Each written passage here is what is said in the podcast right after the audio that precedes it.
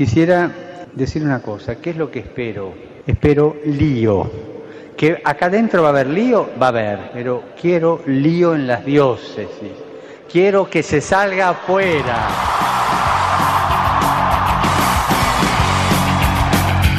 Armando Lío, con Fran Juárez desde Murcia. No puedo Muy buenas tardes, queridos oyentes de Radio María. Esperamos que hayáis pasado una muy feliz Navidad rodeado de todos los vuestros y que este nuevo año que acabamos de comenzar ahora mismito venga cargado de ilusión y bendiciones. No cruza mi mente. Esta vez Pues dispuestos estamos ya para seguir armando lío junto a vosotros. ¿Y de qué manera? Pues tocando esos temas que forman parte de nuestra vida, de nuestra historia y que es necesario sacar a la luz, siempre desde esa forma actual y fresca. Pues Armando Lío quiere agradeceros en este nuevo año que hayáis estado en estos tres programas con nosotros y aquí vamos con el siguiente. Si tengo que hacer Pues bien, eh, al que nunca se le escapa ni un solo dato, Nacho López. Hola, buenas tardes. Y la figura imprescindible, la voz de la iglesia. El padre Luis Emilio Pascual. Muy buenas tardes. Esta música parece que estamos en, eh, en otro planeta, en otra galaxia. Es que como siempre nos dices que te damos el papel serio, hoy hemos dicho, vamos a darle un toque de humor. Ahí está. Muy bien, buenas tardes a todos. Siempre atento a vuestros tweets y mensajes, Dani del Pozo. Muy buenas tardes. Eh, hoy estoy aquí sentado con, con mis compañeros en la mesa. Que todo el mundo lo sepa. Y me ha hecho gracia la canción que, que le hemos puesto a Luis Emilio porque le va el pelo. O sea, es padre y va de negro. Hoy tenemos un técnico diferente, es otro de los estudiantes de la Universidad Católica y responsable técnico de su emisora de radio. Bienvenido, Juanjo Cano, y muchas gracias por estar aquí con nosotros. Y conduciendo este programa, un placer saludaros, este que os habla, Fran Juárez.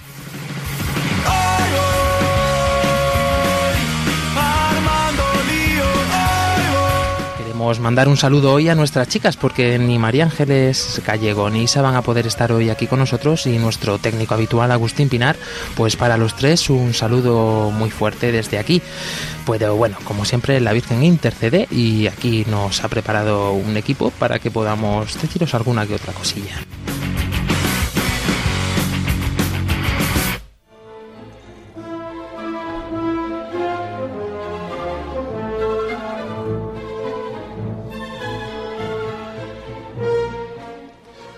Siempre, comencemos recordando un poquito nuestro último programa, que antes de Navidad hablábamos de la familia, con ese hashtag lío familias. Creo que hemos armado un poquito de bullicio entre las redes sociales, ¿no, Dani?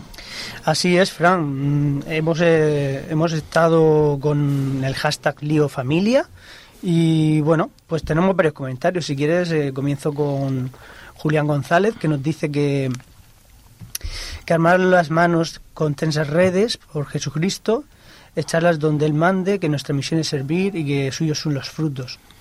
Em, luego también eh, nos escribió Abigail Villafuerte, que es una, una chica peruana, que, que escuchando la entrevista que hicimos a, a Resu y Rafa, eh, nos dijo que nos dice lo siguiente: tuve la alegría de vivir unos días en casa de Resu y Rafa. Decidí desde esa, desde esa vez mi vocación, ser una mamá cristiana. Está estos padres que Nacho conocía muy bien, ¿no? Que estuvieron Sí. aquí acompañándonos en el programa. Pues vemos que por lo menos mm, ya se ve que ha servido para algo, ¿no? El haberlos tenido aquí con nosotros. Y creo que incluso para vosotros nos comentabas así por detrás que, que os ha ayudado bastante el poder eh, participar en el programa, ¿no? Sí, yo una cosa que he visto clara este tiempo de Navidad es que cuando, cuando le das una patada al demonio y le dices que no es verdad lo que él dice, que Dios es tu padre que te quiere, enseguida va a cortarte la cabeza y va a atacarte. Entonces yo he visto que ha sido algo bueno por, por eso en concreto. Y nuestra queridísima compañera Isabel Ortuño también nos ha dejado algún que otro tuit desde Francia. Sí, eh, la verdad es que ha estado muy activa porque como no pudo estar eh, en el programa, pues eh, ha podido escribirnos desde, desde Francia con sus con sus tweets y uno dice es una pena no haber podido participar hoy tampoco a ver si la próxima Dios quiere bueno, eh, la próxima, pues. De alguna manera Sí, creo yo que podrá participar. Va a poder participar, sí. Eh, también dice: "La- los niños son la alegría de la casa. ¿Por qué ponerle límites a nuestra alegría? Tiene, dice que tiene 10 sobrinos.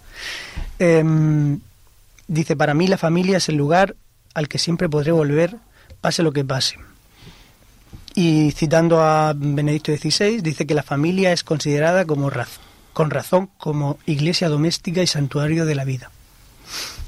Algunos tweets más mm, que nos hayan dejado Sí, nuestros oyentes. Un, un oyente, Pedro Antonio, dice que la familia siempre va a estar, hagas lo que hagas, siempre te perdonarán, haciendo referencia al hijo pródigo. Eh, luego hay un crítico que, escuchando pues el tema de la maternidad y la familia en, la, en el programa anterior, pues dijo que detrás de la maternidad subrogada se esconde la explotación sexual. Luego, pues eh, yo mismo escribí, eh, después de, escuchar el programa, que, que por severo que sea un padre juzgando a su hijo, nunca es tan severo como un hijo juzgando a su padre. Eso eh, citando a Poncela, que me pareció una cita muy interesante y, y creo que tiene todo de verdad, ¿no? Y por último, pues mm, voy a comentar pues un comentario que se hizo por Facebook. Eh, Jesús Florencio eh, nos dice que, mm, que el siguiente comentario. Dice el cura que es una irresponsabilidad tener un solo hijo. Yo, por el contrario, creo que lo que es una responsabilidad es una responsabilidad es tener más hijos de los que se prevea que se pueda mantener. Bueno, hay que aclarar que todo esto se dijo dentro de un contexto muy específico. Y... Claro, no, es una irresponsabilidad. o responsa- eh, Existe la paternidad responsable y esa hay que entenderla con la grandeza que tiene. No es menos hijos ni es más hijos, es los que se puede atender perfectamente sin egoísmos personales, pero al mismo tiempo también lo que yo quería subrayar era que en una situación de una familia que pudiera sostener y mantener unos hijos frente a una, un hedonismo o una situación económica muy favorable, tener menos era- o tener uno solo era una irresponsabilidad ante la situación social de envejecimiento de la población que hoy tenemos. En ese contexto hay que entenderlo y le agradecemos a Jesús Florencio por su comentario que también nos permite aclarar esto. Por supuesto que sí. Y bueno, como siempre tendremos que recordarle a nuestros oyentes esa forma que tienen para ponerse en contacto con nosotros por medio de todas las vías. Y el hashtag de este mes, de este programa es... El hashtag de este programa es lío ecumenismo. Y bueno, ya sabéis por, por Twitter que es nuestra baza mayor, porque en Facebook estamos, pero con menos. Además, todos los días tenemos nuevos seguidores. Eh, es una buena noticia para el programa, pues eso, darnos cuenta que realmente está llegando cada una de las cosas, cada uno de los temas que estamos tratando a muchísima gente por todo el mundo, que es lo que más me sorprende a mí siempre, que no solamente gente de España, sino gente que escucha Radio María por todo el mundo. Así es, eh, tenemos ya como 1600 y pico seguidores. Y esperamos seguir creciendo. largos. Bienvenidos al mundo digital. Podéis contactar con nosotros a través de las plataformas de internet, por ejemplo, con nuestro correo electrónico armandolio@radiomaria.es y especialmente en Twitter, que podéis interactuar con nosotros con nuestra cuenta arroba armandolio barra baja rm. Podéis encontrarnos en Facebook y en Google Plus buscando en el buscador Armando Lío.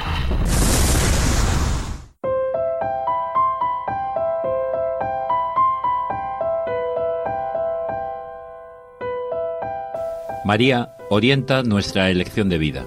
Confórtanos en la hora de la prueba para que, fieles a Dios y al hombre, recorramos con humilde audacia, au- audacia los caminos misteriosos que tienen las ondas del sonido, para llevar a la mente y al corazón de cada persona el anuncio glorioso de Cristo, Redentor del hombre. María, estrella de la evangelización, camina con nosotros, guía a Radio María y sé su protectora. Amén. Amén.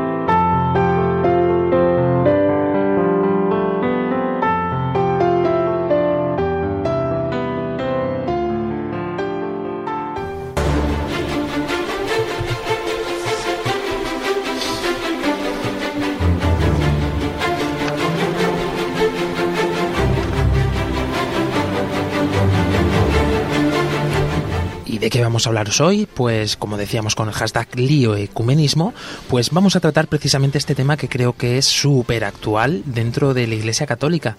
Dentro de todo nuestro ambiente se está tratando con gran entusiasmo y con gran ahínco este tema.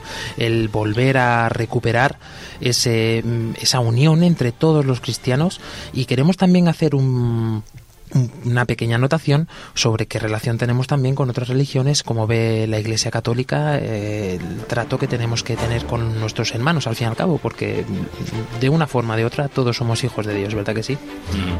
Pues a partir de una rama central, Nacho nos va a hacer un pequeño resumen de, todo esto que vamos a tratar hoy. Sí, efectivamente, Fran. Bueno, yo lo primero que quisiera puntualizar es que aquí no se trata de condenar ni de ni decir estos tienen más razón. Estos... O sea, mm, yo una cosa que veo clara es que la historia es historia de salvación porque es Dios nuestro Padre y es quien la lleva y permite que haya divisiones y permite que haya uniones y por eso se llama historia de la salvación, porque Dios es dueño y señor de la historia. Entonces, vamos a, vamos a empezar diciendo que por qué la Iglesia Católica es de donde, de donde surgen todos los cismas, todas las divisiones principales.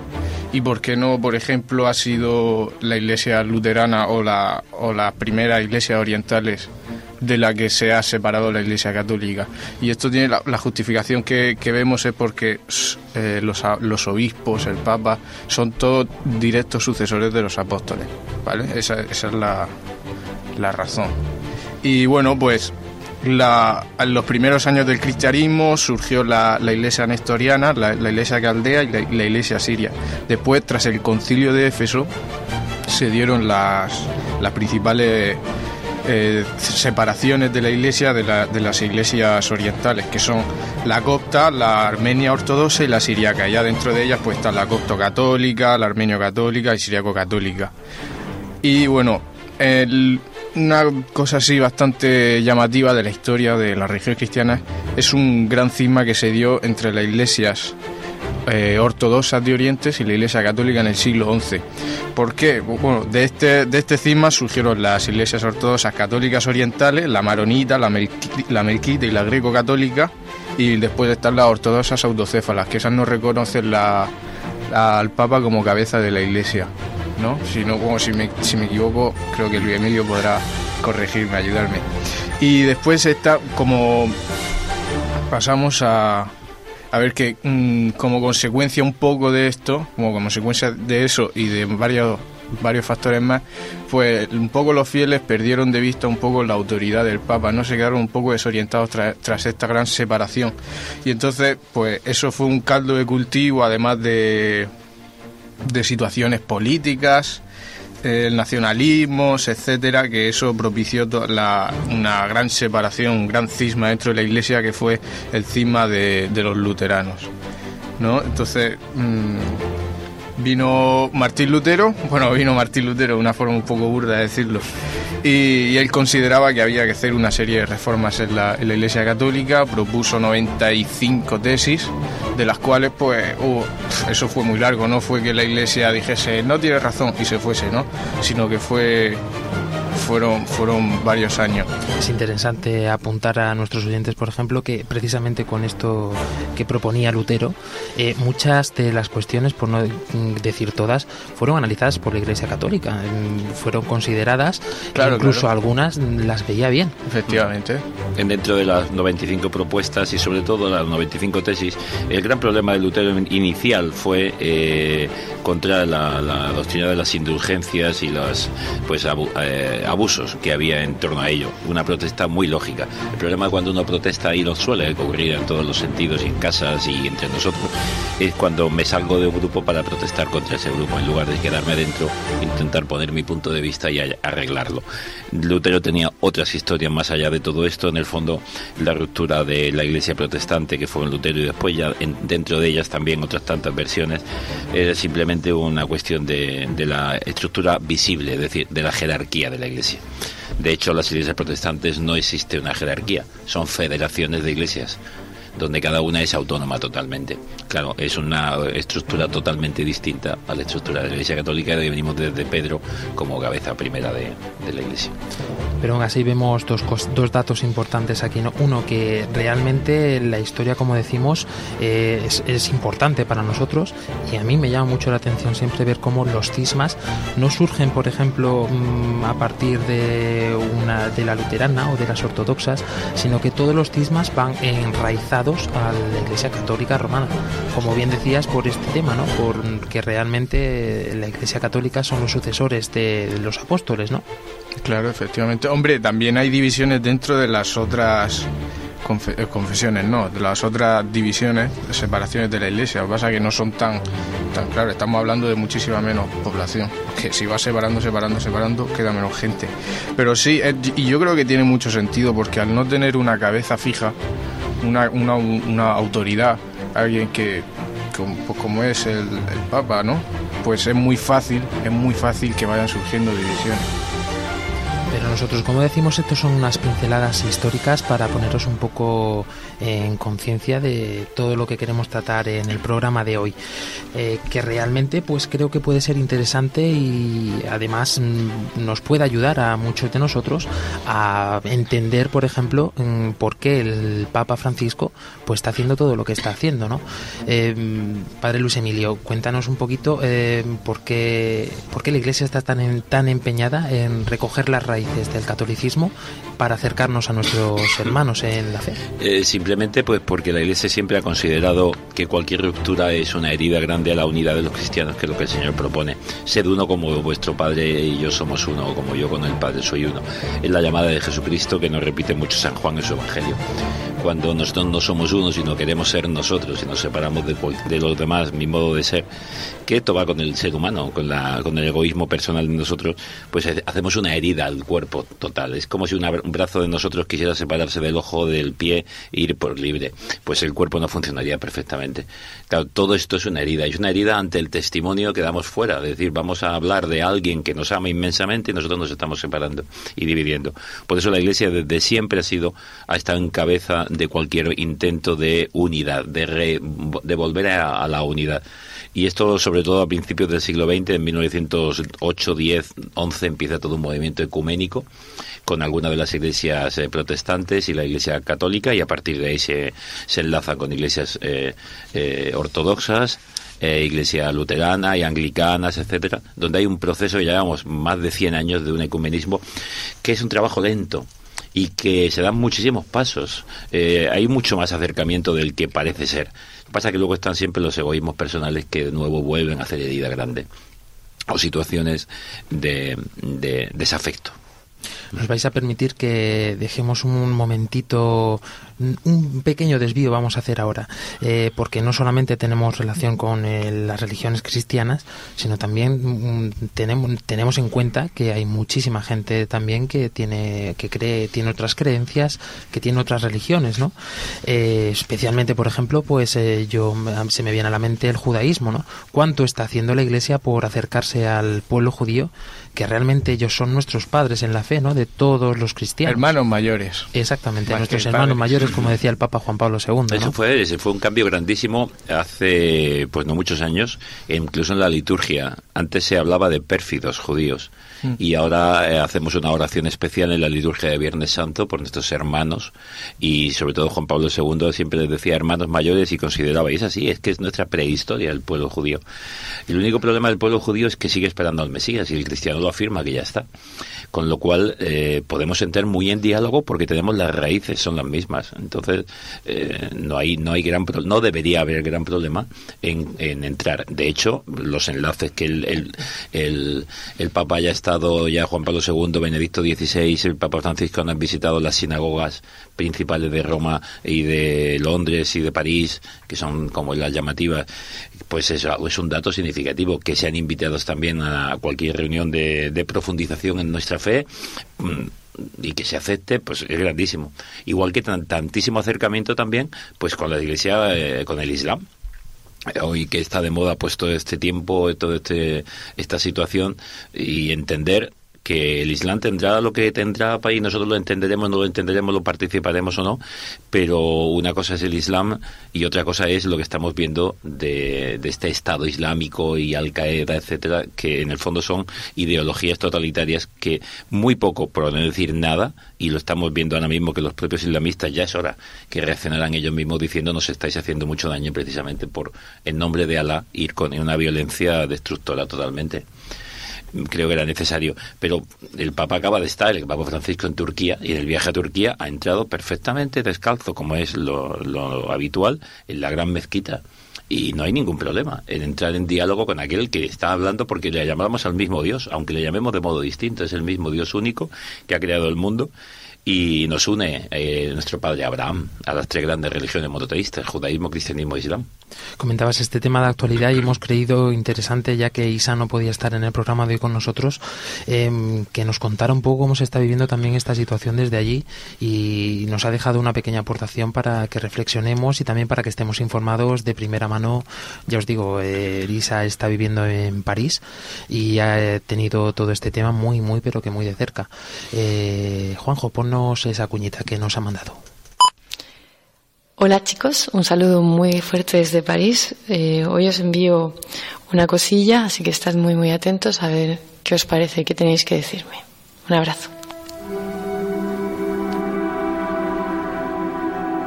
A ver, a ver, quería comentaros un poco cómo está la situación aquí en París eh, después del ataque terrorista, bueno, los ataques terroristas esta última semana.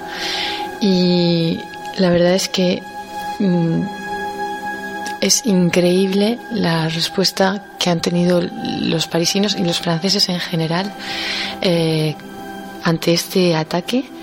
Ha habido, ha sido verdaderamente impresionante. Ha habido concentraciones eh, de gente en toda Francia. Ya el mismo miércoles por la noche había muchísima gente en París, en la Plaza de la República y en, otras ciudades, en Montpellier, en Burdeos.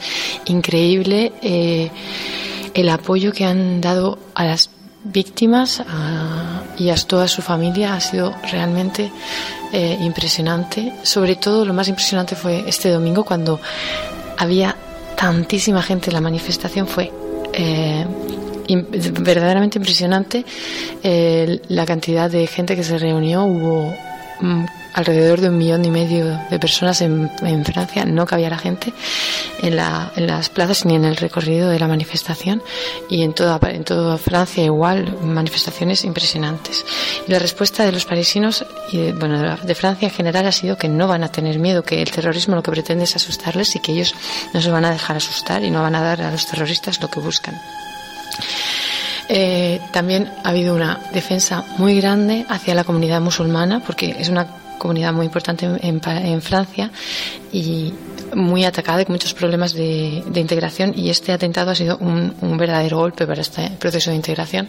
Y desde todos los ámbitos se ha defendido a los musulmanes y se ha, se ha intentado distinguir eh, los, a los radicales de los musulmanes mm, corrientes y se ha condenado realmente este ataque desde la misma eh, desde la misma comunidad musulmana.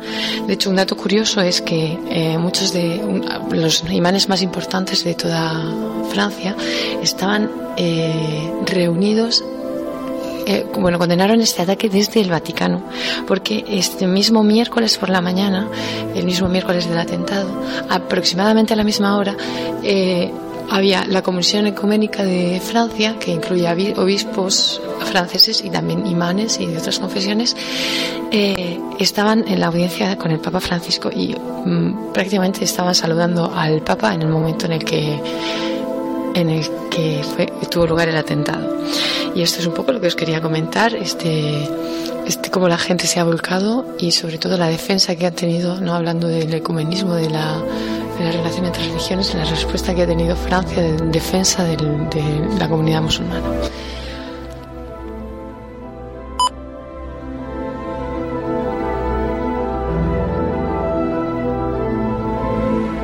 Estás escuchando Armando Lío en Radio María.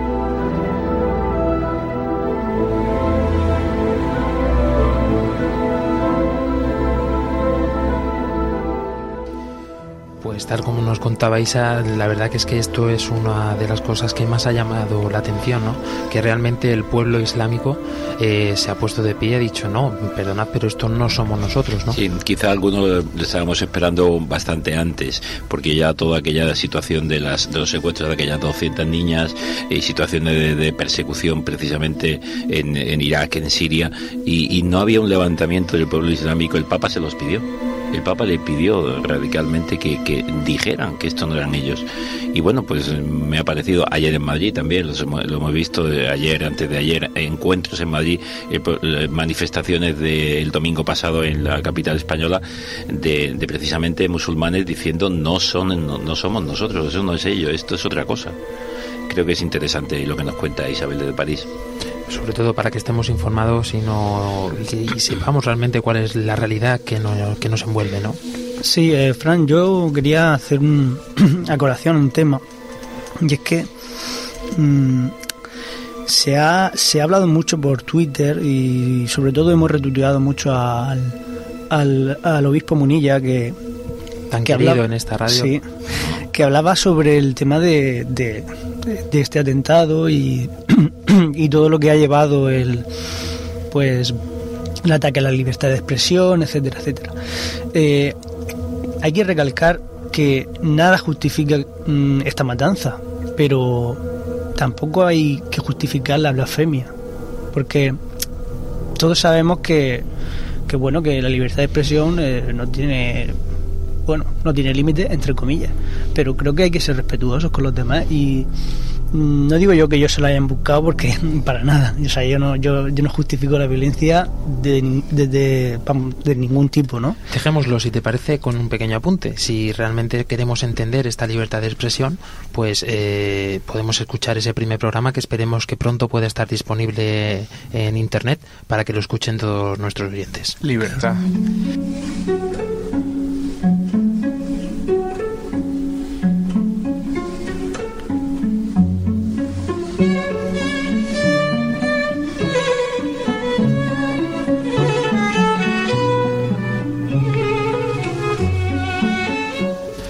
El ecumenismo, esta palabra que últimamente resuena tanto y que tan importante es para nosotros ahora mismo. Como decía el padre Luis Emilio, todo surge de, de este mandato que nos dio Jesucristo, ¿no? Que todos sean uno como tú, Padre, estás en mí y yo en ti. Sean también uno en nosotros. Efectivamente, es lo que yo decía hace un momento, todo esto es un movimiento que surge al inicio del siglo XX, eh, el movimiento ecuménico, mm, bueno, porque es necesario.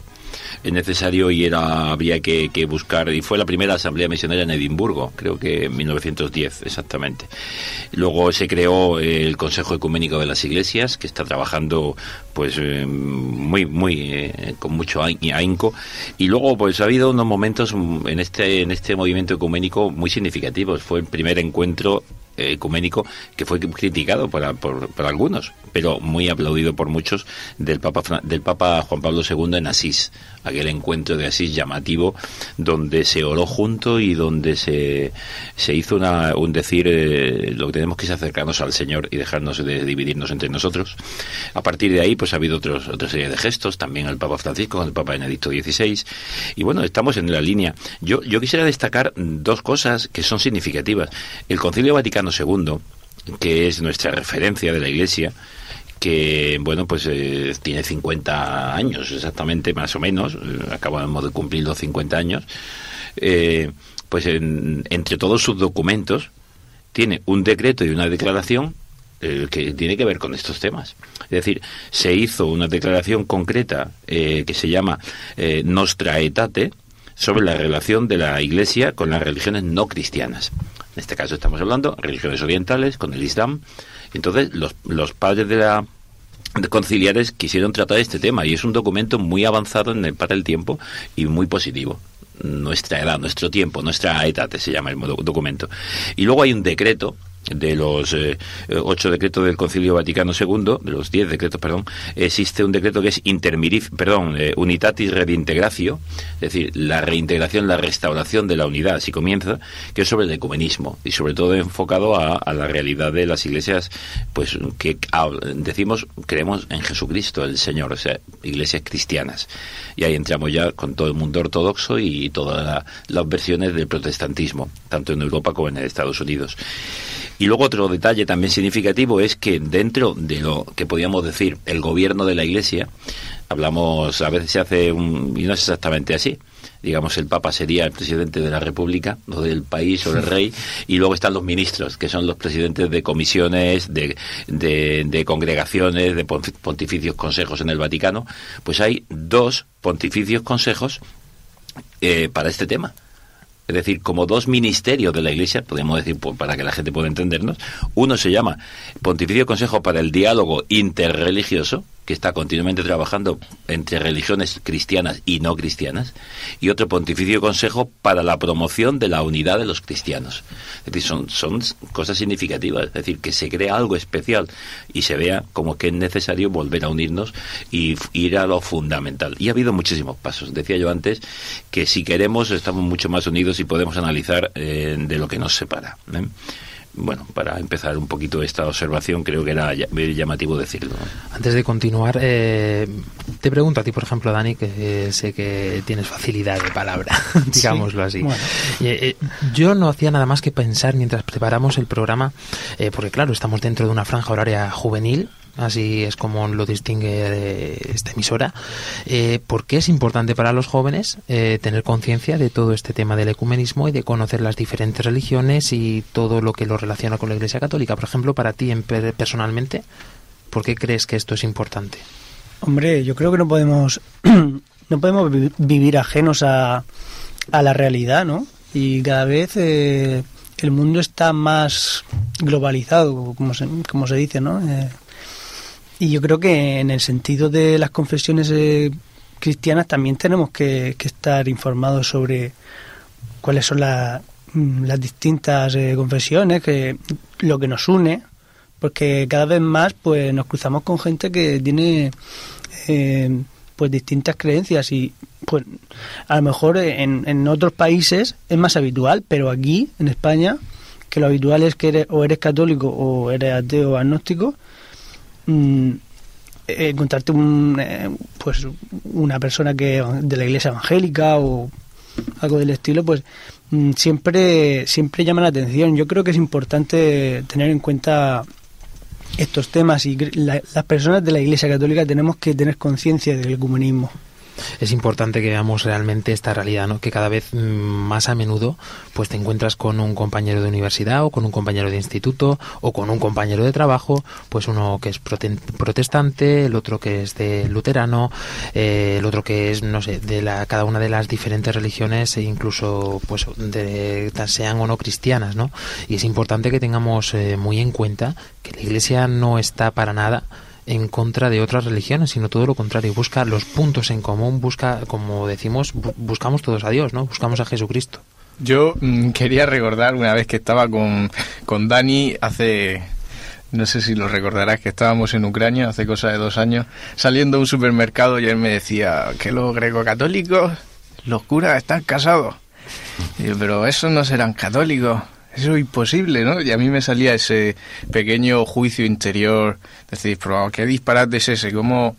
No, hay muchas cosas que, que nos pueden llevar a escándalos, sin embargo, si las conocemos, desde y conocemos la verdad y la- eh, entonces es una ayuda a no estar todo el rato juzgando juicio. y hablando por detrás y no, no si tiene una explicación la iglesia no llega a un sitio por decir por llamarlo de alguna forma de llegar no llega a un sitio y cambia todas las costumbres y amputan y, y, te, y te fuerza no no ni mucho menos de hecho hay está el pues nosotros tenemos el código de derecho canónico y las iglesias orientales tienen el los cánones para las iglesias orientales, ¿no? O sea que no es una cosa que me llama la atención a mí. So- sobre todo es eh, vivir mm, buscando el encuentro del hombre con Dios. Cada uno va a encontrarlo en, en una en determinada situación. El gran problema de la humanidad hoy no es tanto eh, la digamos que yo siga una determinada religión u otra o dentro del cristianismo, yo creo que el gran problema es que el hombre ha olvidado que si se desgaja de Dios es una criatura, es un animal que perece y que va a la muerte. Entonces necesita encontrarse con Dios.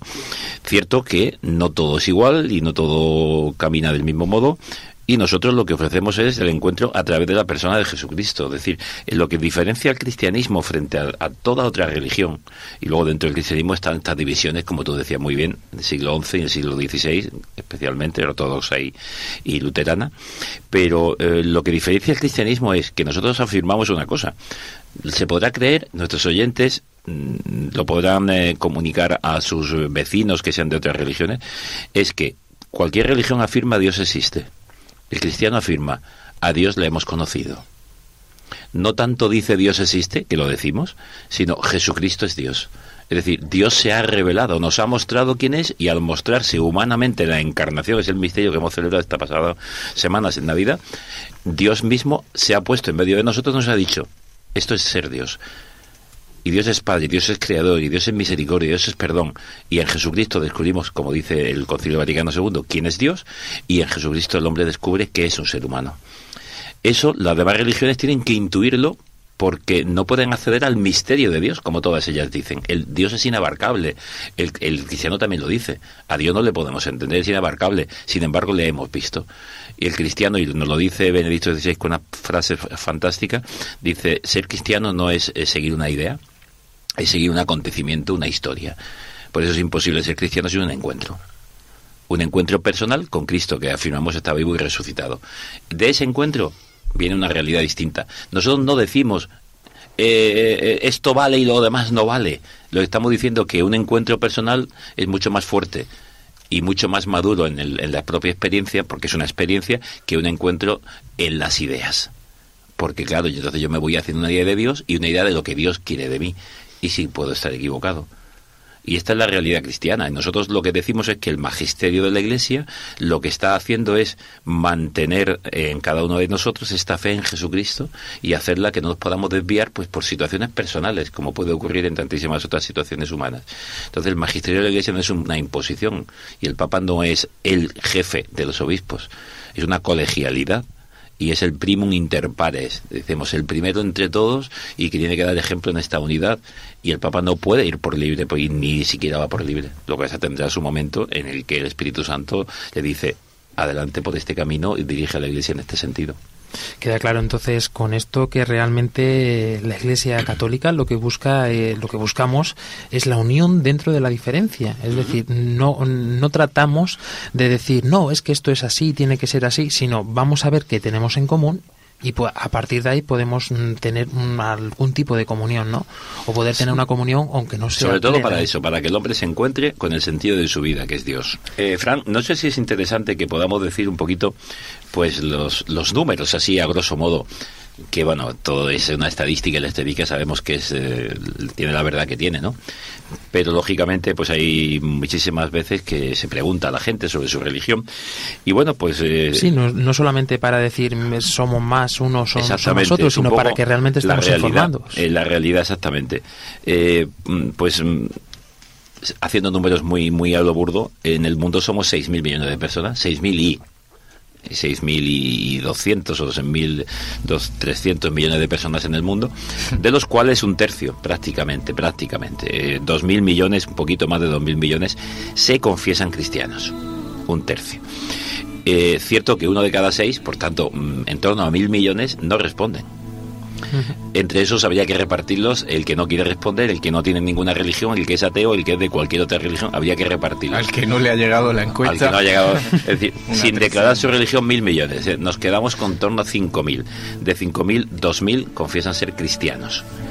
Eh, y de los cuales de esos 2.000, mm, pues un 55% más o menos, en torno a 1.150 millones, se calcula 1.200 millones católicos. Después ya está eh, el mundo ortodoxo, en torno a los 400 millones. Y, la iglesia, las iglesias protestantes, sobre todo la principal es la luterana. Después tenemos los anglicanos, los calvinistas, metodistas. La iglesia metodista, sobre todo en Europa, se conoce poco, pero es la iglesia protestante en Estados Unidos, sobre todo, la gran, que están en torno a 30, 40, 50 millones de seguidores y otras muchas confesiones cristianas muy chiquititas, muy pequeñitas, que ce- cerca de 300 millones, que son muchas, y entonces, pero pequeñitas. En cuanto al resto de religiones no cristianas, la mayoritaria, eh, creo que nuestros oyentes lo pueden conocer, es el Islam, el de los musulmanes, en torno a 1.250 casi millones de, eh, de personas. ¿Qué significa esto? Por comparar rápidamente, hay aparentemente, según las encuestas, más musulmanes que católicos, pero prácticamente eh, un 60% eh, de los eh, que son musulmanes, o sea, perdón, en los musulmanes sería un 60% frente al cristianismo. Hay más cristianos que musulmanes, pero hay más musulmanes que católicos, que es la mayoritaria entre las iglesias cristianas. Muy, muy mayoritario también es el mundo hinduista, pero centrado prácticamente en la India y en los países cercanos, eh, los budistas, y luego ya pues es el mundo judío y los jainistas, mi- mm, situaciones de religiones tribales, etcétera, etcétera. Y se calcula que el mundo ateo pues está en torno a los 260 millones de personas que confiesan mm, directamente el ateísmo. Es una cifra importante, pero aún así me parece muy, muy, muy pequeñita. Efectivamente. Comparada con la gran. Esto es lo que total. dicen las encuestas. Luego ya sabemos que uno en una encuesta puede, mm, pues más o menos decir la verdad o querer ocultarla.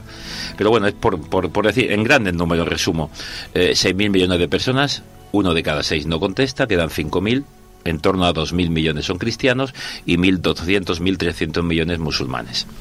Esos son, digamos, los números mayoritarios. Y dentro de esos 2.000 eh, cristianos, 1.100, 1.150 eh, católicos. Fijaos que eh, voy a decir que incluso que me preocupa bastante el gran número de personas que, bueno, realmente esto son encuestas, eh, todos sabemos cómo se hacen las encuestas, pero aún así son datos medianamente fiables y hay un gran número de personas que no responden. No responden y realmente eh, yo creo que es porque no saben tampoco cómo responder o, o- o- qué decirse a sí mismo, porque en el fondo cuando te hacen una pregunta de esta índole, ¿no? En plan, eh, que, ¿en qué religión eh, estás? ¿O qué religión confiesas? ¿O en qué crees? Tienes Sí. dos opciones. Una, o si contesto porque me da vergüenza o porque me vayan a decir o porque me vayan a tachar, o la otra opción es directamente es que no tengo ni idea. Exactamente, las dos cosas son negativas. Una, el no conocer, y la ignorancia siempre lleva a grandes errores, y la otra es precisamente el temor, el temor al, al que dirán o el temor mm, quizá físico a, confesarme y ser tachado, señalado o juzgado por, por confesar una determinada religión en un lugar concreto. Hay mucha gente que a la que no le ha llegado el mensaje de Jesucristo también, y eso hay que tenerlo en cuenta. Incluso a gente a la que le ha llegado de una manera desvirtuada y, y no, no lo conocen del todo. Yo ah, recuerdo una vez que un- en un momento de mi vida me preguntaron, ¿para qué vives? ¿Qué sentido tiene tu vida? Y yo me quedé de piedra. Porque no sabes contestar. no sabes Claro. cuánto- Pero yo creo que con lo que hablabais antes de por qué no contestar esa pregunta, yo creo que también puede ser un poco miedo a, a miedo a la verdad.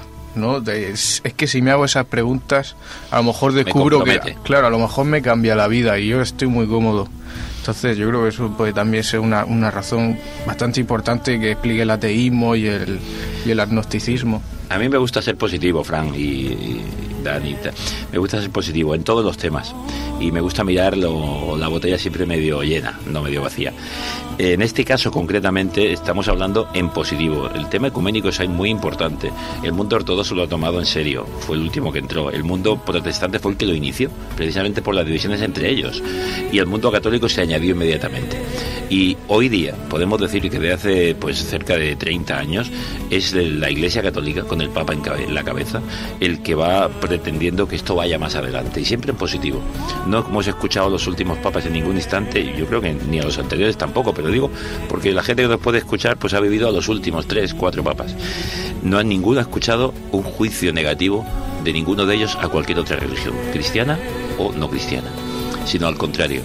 Siempre, eh, como decía el concilio, semina verbi, semillas de Dios, semillas de la palabra de Dios, semillas del Espíritu Santo en cualquiera de estas religiones. Si el hombre puede encontrarse con Dios, adelante. Pero vayamos a unirnos y vayamos a encontrar al hombre con Dios. Segunda eh, cosa positiva.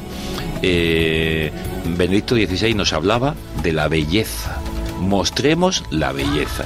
Más que juzgar que tú no piensas como yo y tienes este elemento y tu liturgia es diferente o tú mostremos nuestra belleza, que con nuestra belleza llamará la atención, la belleza de la liturgia, la belleza de la fe, de lo que creemos, de un Dios que es perdón, que es misericordia. Y el Papa Francisco nos lo está diciendo. Lo que nos hace creíbles es que eh, la teoría del amor de Dios a nosotros la mostremos en la caridad efectiva del hermano más necesitado. Es decir, si estamos cerca del necesitado, estaremos llamando la atención de que estamos en el buen camino. Porque eso es lo que el hombre vive, lo que el hombre cree, la necesidad del abrazo, de la ternura y de la necesidad por el más pobre, por el último. No es diferente lo que decía uno al otro. Es que a veces queremos mm, enfrentar realidades de un papa, de otro papa. Es aspectos diferentes de la misma realidad, el amor de Dios al hombre y del hombre a cada ser humano. Y ese otro que tenemos al lado nos da igual, exactamente igual de la religión que sea o de la confesión que sea o lo que esté pensando, porque lo que tratamos de buscar en el otro, como siempre, es a Jesucristo, ¿no? Vamos a dejar unos segunditos de reflexión para que vayan asentando estas palabras y os dejamos con la musiquilla.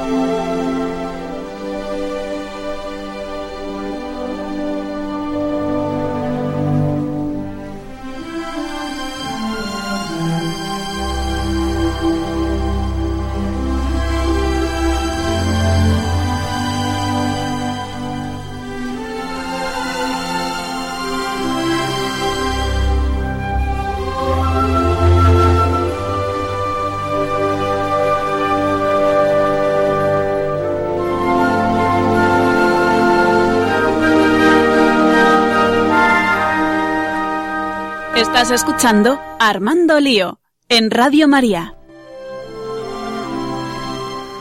Pues bueno, después de ver todo esto, vamos a armar lío sobre lío. Porque, claro, todo esto del ecumenismo, obviamente, los medios se hacen eco, unos con más eh, profesionalidad, otros con, con un poquito menos, unos desde el morbo, otros desde, pues, todo. eh, todo el follón que puede montar esto, ¿no? Por ejemplo, recuerdo una de las noticias que leí con cuando era el Papa Benedicto XVI, que decía el titular algo así como que Benedicto XVI abre a los anglicanos las puertas de la Iglesia Católica. Y claro, todo esto causó mucho barullo por una simple razón, porque permitía ser, eh, o así informaba este medio de comunicación, dejaba ser eh, sacerdote a los mm, anglicanos casados cómo realmente eh, eh, fue esto, porque se ha creado, se creó una especie de prelatura parecida al Opus Dei, ¿no? Para dar cabida a, a es estos hermanos concreta, anglicanos. exactamente, es decir, es acogida y lógicamente no va a romper una situación familiar existente. Eh, en el mundo anglicano, pues el pastor, el sacerdote, eh, pues puede casarse dentro de esta norma mm, fácil de, de entender, ¿no? Para ellos y lógicamente si esta persona en un momento concreto, mm, pues mm, reconoce que que quiere volver a la unidad con la Iglesia Católica y está haciendo una función en concreto, en una parroquia en concreto y precisamente puede seguir colaborando, la Iglesia no, no, no va a romper su realidad familiar de hijos, esposa, etcétera. Entonces es una situación especial para esta realidad. El hecho del sacerdote casado es una norma de, de, de, la Iglesia.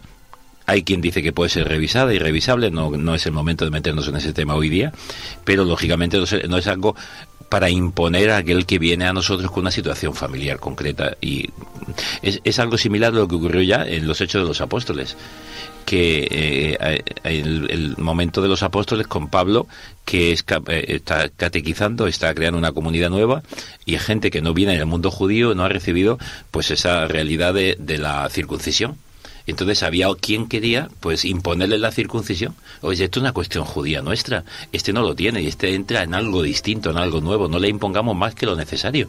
Que respete, que ame al Señor y que, que se deje amar por él. Esta es la situación. Claro, mm, es sacar de, de contexto el querer hacer un conflicto entre sacerdotes casados, no casados, unos sí, otros no. Igual que el mundo ortodoxo, que tú decías antes en Ucrania, la realidad que cuando uno desconoce, pues llama la atención. El mundo ortodoxo católico, pues es verdad que hay una práctica distinta, pero no es que un sacerdote católico ortodoxo pueda casarse, es que antes de la ordenación de diácono eligen el estado civil en el que van a vivir el resto de su vida, sea el casado o la soltería el celibato concretamente en este caso, por llamarlo bien. Entonces lo que no pueden es, una vez ordenados, entonces buscar pareja y buscar es antes de esta ordenación, pero como un estado de estabilidad. Son situaciones distintas y es un tema diferente al nuestro. Pero es verdad que estas situaciones pues crean conflicto. Como ha creado conflicto, otras noticias, pues eh, que en, en, dando pasos para la unidad, pues el mundo anglicano pues ha optado en un momento concreto por la ordenación de mujeres para el sacerdocio, incluso de, de como obispos, obispas, en este sentido. Pues eso ha sido una gran herida dentro de esta unidad que se estaba consiguiendo por muchos, porque estamos unidos en lo fundamental teológico y sin embargo nos estamos separando en la formalidad externa. Y bueno, pues son situaciones conflictivas, pero, pero que llaman, llaman a la atención y al morbo aunque llame la atención a, y llame también al morbo por medio pues de todos los medios de comunicación o de la sociedad, eh, vemos realmente que la Iglesia Católica lo único que trata siempre es de encontrar una solución. A mí siempre me, me viene a la palabra la palabra misericordia con todo esto, ¿no? Porque siempre. Jesucristo yo creo que haría exactamente lo mismo, ¿no? Porque la Iglesia al fin y al cabo es él el que la lleva, no la lleva el Papa. Fracturar y romper, como el que él dice, un mundo dividido siempre expresa de, de precisamente del, del demonio que es el que divide, diablo Sabes que demonio es nombre, Satán es nombre, pero diablo no es nombre. Diablo es descripción. Diabolon, diablo el que separa frente al símbolo, que es lo que une pues un llamamiento creo que generalizado para todos nosotros que nos decimos cristianos católicos para que estemos realmente pues abiertos a todos nuestros hermanos cristianos y a todo a todas las personas sean de la religión que sean. Y no, no confundamos con dar la razón. O sea estar abierto y aceptar al otro no significa que el otro o que yo tenga razón o que el otro tenga razón. O sea es al margen de todo eso que quisiera puntualizar. Yo yo de paso no quiero eh, abrir más más eh, situaciones pero es que divisiones las tenemos en casas, en nuestras casas. Y la división también la tenemos dentro de la propia Iglesia Católica, todos los días. Es decir, cuando surgen antiguos grupos, nuevos grupos, antiguos movimientos, nuevos movimientos, que si yo soy tal, que yo soy igual. ¿Quién no ha visto esto en alguna parroquia en algún momento? ¿Eso ha conseguido que Pues que la gente se divide y la parroquia no vaya adelante. ¿Qué más da que a mí la renovación carismática que a mí el Opus Dei, que a mí la acción católica que tuvo en España una fortaleza tremenda en los años 50, luego está recuperando ahora mismo grandes, que si a través de la infancia misionera, que si a través de, del camino neocatecumenal, ¿qué más da que yo con el movimiento familiar cristiano encuentre al Señor? Lo importante es que lo encuentre y la iglesia es plural precisamente porque cada persona es un mundo abierto.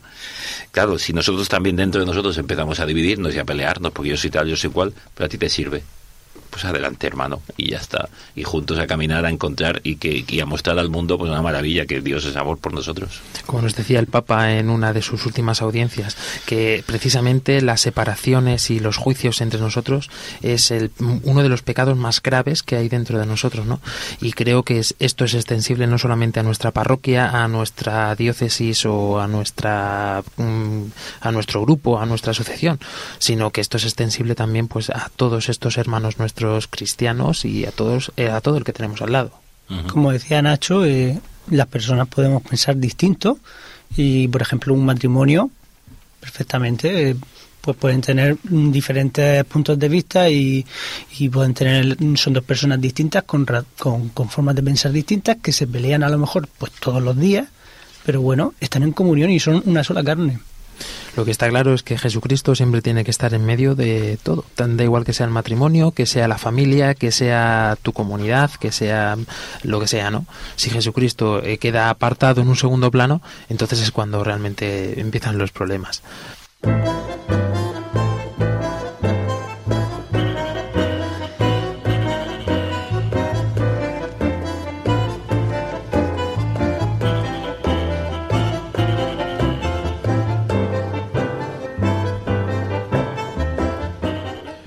Seguro, seguro, segurísimo que hemos dejado muchísimos puntos por tocar o muchas cosas eh, abiertas.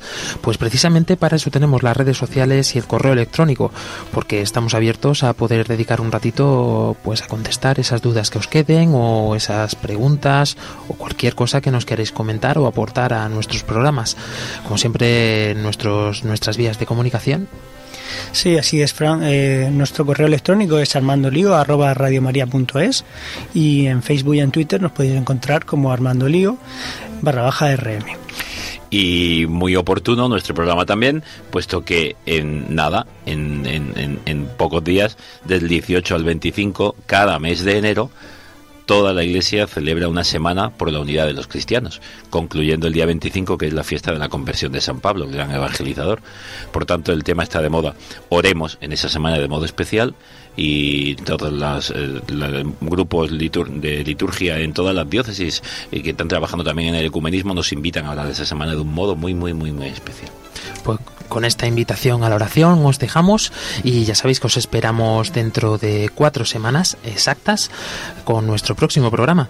Eh, recordad que el hashtag para este programa es lío ecumenismo, ¿verdad? Pues lío ecumenismo. Esperamos realmente que podáis dejarnos vuestros comentarios. Queremos que haya mucho movimiento. Muchísimas gracias, que se me ha olvidado decirlo al principio del programa, por esas felicitaciones navideñas que hemos recibido muchísimas. Y por supuesto, pues aquí estamos ya con un nuevo año y decididos a armar mucho lío. Pues os esperamos aquí en Radio María, como decíamos, dentro de cuatro semanas. Hasta luego.